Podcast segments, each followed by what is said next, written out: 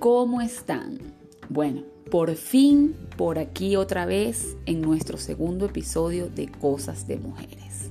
Súper contenta como siempre de poder compartir estos pequeños minutos, este pequeño espacio con esas personas, en algunos casos mujeres, ojalá que hombres también, que escuchan estas historias, que bueno, algunas veces son mías, otras veces son simples reflexiones, otras veces son esos chismes de pasillo que, cuentan por allí de las mujeres, ¿ok? Hoy hablaremos eh, de un tema que tiene mucho tiempo escuchándose y que en estos días eh, ha estado como muy, muy movido, ¿no? Así que bueno, comencemos con nuestro episodio de hoy. Mi nombre es Alicia Hernández, coach ontológico y terapeuta familiar. Hoy hablaremos del empoderamiento femenino. Eso de debe ser una mujer empoderada. Y yo me pregunto, bueno, pero ¿y esto con qué se come? En estos días, con todo este tema de las protestas que se han generado en, pro del de, feminismo, de qué cosas pueden o no hacer las mujeres, ¿no? Eh, estuve viendo distintos artículos y me llegó a la mente una pregunta. Yo me decía, bueno, ¿realmente nuestras culturas están preparadas para lo que se llama el empoderamiento femenino? ¿Realmente las familias, vamos a hablar de las familias latinas, ¿ok? Porque bueno, estamos en este lado del mundo. Eh, criamos niñas para el empoderamiento, niñas que se sientan realmente seguras de sí mismas. Porque sí, a veces pensamos que sí, a veces como padres pensamos que las estamos criando con seguridad, que les estamos dando eh, las armas o las herramientas para sentirse plenas. Pero a nivel de sociedad esto es real. Yo me lo preguntaba. Y de allí pues se me ocurrió contarles una historia. Una historia que eh, muchas veces escuché de otras voces. Siento que es algo muy común en las familias latinas no voy a decir que todas las familias sean iguales. Y que de alguna manera también la viví yo. Con esto quiero aclarar que no estoy buscando hacer juicios, ¿ok? De valor de cómo criamos los padres latinos a nuestros hijos. Simplemente es ver, Hacer un análisis, una reflexión de si realmente estamos preparados para esto del empoderamiento femenino y si lo estamos haciendo. En la mayoría de los casos los padres criamos como consideramos que es la manera correcta. Así que bueno, les quiero contar la historia de Ana. Vamos a ponerle este nombre. Ana creció en una familia de cinco integrantes. Un padre que trabajaba, que era el proveedor del hogar, y una madre que estaba allí para ellos, para criarlos, para estar con sus hijos, para cumplir con las labores del hogar, para estar para su esposo, en una decisión, por cierto, perfectamente válida. Eh, esta madre, a pesar de que tenía una profesión, pues ella decidió, eh, junto con su esposo, vivir eh, en un hogar en donde ella fuese, digamos, el pilar a nivel de, de lo que era el hogar. Y pues el padre entonces era el que llevaba la parte económica. ¿Cuántos de nuestras familias no son como esta, no? En mi caso fue así, en mi caso eh, mi madre era del hogar y mi padre pues era el que traía, eh, digamos, los alimentos y era el que se encargaba de la parte de los gastos de la casa. A Ana la crían con una idea de, ser la niña buena, de cumplir con aquello de debes sentarte muy bien, debes vestirte este, acorde con lo que una niña se debe vestir, debes comportarte acorde con lo que una niña debe hacer pues con aquellos estándares de belleza que, vemos muchísimo en la televisión o que vemos en la parte social. En fin, con una cantidad de estereotipos que, vienen desde hace muchísimos años atrás. Eh, Ana era una niña eh, bastante, digamos, ocurrente y, y entonces habían cosas que debía y no debía hacer. Podía hablar, pero al mismo tiempo tenía que tener cuidado de las cosas que decía. Podía vestirse muy femenina, pero también tenía que cuidar muchísimo qué tipo de ropa se ponía, porque si no, imagínense qué iba a pensar la gente o qué tipo de hombre se iba a acercar a ella. Tenía que ser profesional, eso era lo que querían sus padres, pero al mismo tiempo no era necesario que ejerciera la carrera si conseguía un buen esposo. Un buen esposo. Ese esposo se suponía que tenía que ser un hombre que pudiese mantenerla de una manera estable a ella y a su familia. Porque a nivel de, familia, ¿ok? Era sumamente importante esto de tener una estabilidad. Sin embargo, Ana crecía en una familia en donde su madre, pues, era, como hablábamos anteriormente, la del hogar y el padre traía las cosas.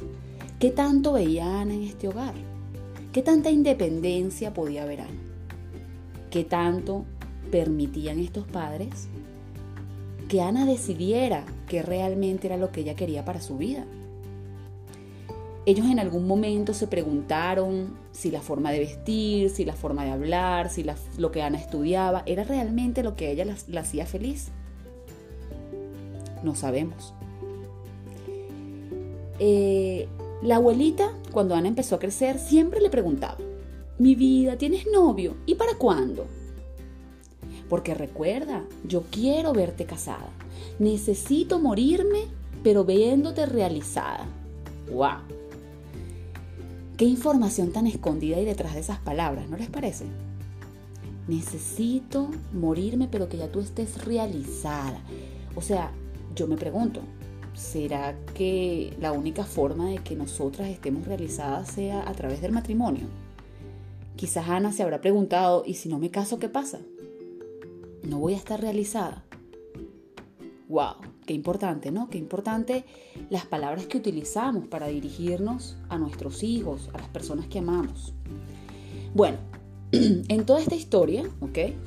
Eh, que puede ser bastante normal, sonar bastante normal para muchas mujeres, y en donde quiero aclarar nuevamente que esto no es ni malo ni bueno es simplemente la historia que pueden vivir muchas mujeres y el aprendizaje que ellas han obtenido a través de esto, ¿ok? El problema es que aunque Ana creció en un ambiente amoroso, en un ambiente protector, en un ambiente en donde esos padres realmente querían lo mejor para ella, la pregunta es, ¿enseñaron a Ana realmente a ser quien ella quería ser? Porque esto es parte del ser empoderada, esto es parte del ser una mujer independiente, del ser una mujer que sabe lo que quiere en la vida. Lo que Ana percibía desde su familia, lo que decían sus padres, lo que decía cada familiar, ¿realmente le estaba enseñando a Ana a ser una mujer independiente? Ahí está la pregunta. Entonces, ¿qué fue lo que ella aprendió? ¿Qué fue lo que ella vio? ¿Qué fue lo que ella escuchó? Qué oportunidades de pensar, de decidir, le dieron realmente a Ana. Ahora, Ana es una chica que pues simplemente se maneja por la vida según los patrones que aprendió. A ser una mujer que estudió, pero que no necesariamente tenía que ejercer su carrera a ser una mujer que tiene que tener una pareja, porque es que eso es lo que la va a hacer sentir realizada. Quizás a ponerse una ropa bonita, pero sin mostrar mucho.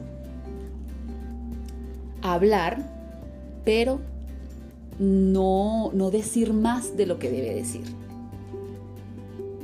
Entonces, Ana llegó al punto en donde ahora, en su edad adulta, no sabe realmente quién es. No sabe cómo, cómo verse a sí misma. No sabe cuáles son sus deseos, qué opiniones realmente tiene. O quizás sí lo sabe, pero se siente tan confundida entre lo que ella siente, lo que ella cree correcto y lo que la educaron, lo que le enseñaron, que entonces se pregunta, ¿quién soy en realidad? ¿Les ha pasado? ¿Les ha pasado en algún momento que se preguntan, ¿realmente yo soy esta mujer? ¿Realmente esto es lo que yo quiero? ¿Realmente esta vida que llevo en este momento es la vida que yo deseaba tener? realmente para quién estoy viviendo, para mí o para los demás. ¿Cómo puede Ana sentirse empoderada? Si siempre se le ha entregado, ella siempre le ha entregado el poder de su vida a otras personas, porque así le enseñaron, porque así era lo correcto. Entonces cuando no logras cumplir con todo aquello que esperaban de ti, ¿qué pasa contigo? En muchos casos comienza un proceso de insatisfacción, un gran dolor, un proceso de culpa por no cumplir con los estándares que otros esperaban. Sientes que quizás no eres suficiente o quizás que no eres capaz de lograr lo que, lo que otras personas esperaban de ti. Pero ¿y lo que tú esperabas de ti? ¿Qué pasa con lo que tú esperabas de ti? Entonces, después de toda esta historia, yo les pregunto, ¿entienden lo que les explicaba? ¿Entienden? O, o mejor dicho, ¿entienden mi pregunta inicial? ¿Nuestras sociedades están realmente preparadas para criar niñas empoderadas? Porque criar niñas empoderadas es enseñarles el respeto por sí mismas. Es mostrarles que tienen la capacidad de decidir y de hablar, de decir sus opiniones. Es mostrarles que sí, es verdad, quizás hay, hay una forma de, de, vestimenta que, bueno, que, que la sociedad nos estipula, ¿no? Pero que el punto es que te pongas lo que te pongas, nadie tiene el derecho a abusar de ti o a tocarte o a juzgarte. Que si quieres la felicidad a través de una pareja y de unos hijos es maravilloso, pero que si no la quieres de esa manera también es maravilloso. Mientras tú te sientas cómoda con eso, mientras tú sientas que esa persona que está allí eres tú y que estás viviendo de esa manera. Entonces, ¿cómo lo estamos haciendo los padres? ¿Entendemos realmente esto? No tiene nada que ver con el feminismo o con el machismo, por lo menos no lo veo de esa manera yo. Es cambiar simplemente los conceptos de lo que un ser humano debe ser, no hombre o mujer, no, de lo que un ser humano debe ser. Y lo que un ser humano debe ser, desde mi punto de vista, es lo que quiere ser. Es tener su libertad de pensamiento crítico. Es permitirnos criar niños y niñas para la vida, sin tantos roles divididos, sin tantos estereotipos que al final lo que terminan es dañándonos.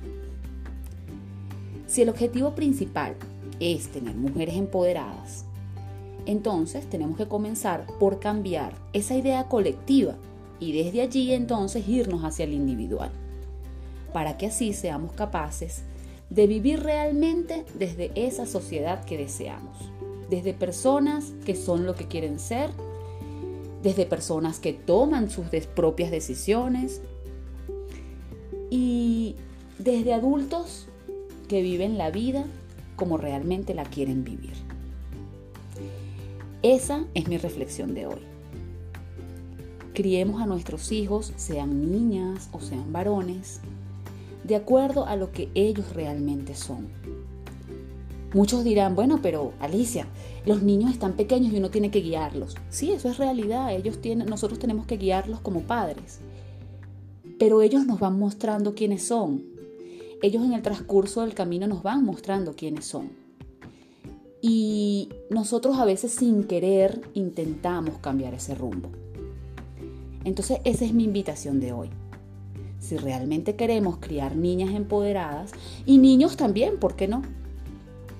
Entonces dediquémonos a crear una conciencia colectiva distinta acerca de los roles que como mujeres o como hombres debemos tener. Y luego entonces los vamos aplicando de manera individual en cada una de nuestras familias, en cada uno de nuestros niños, en cada uno de, nuestras, de nuestros espacios. Así que bueno, espero les haya gustado este, esta reflexión de hoy. Em, y bueno, compartir nuevamente con ustedes fue maravilloso para mí. Así que muy pronto estaremos hablando nuevamente. Se les quiere, un besito y nos escuchamos pronto.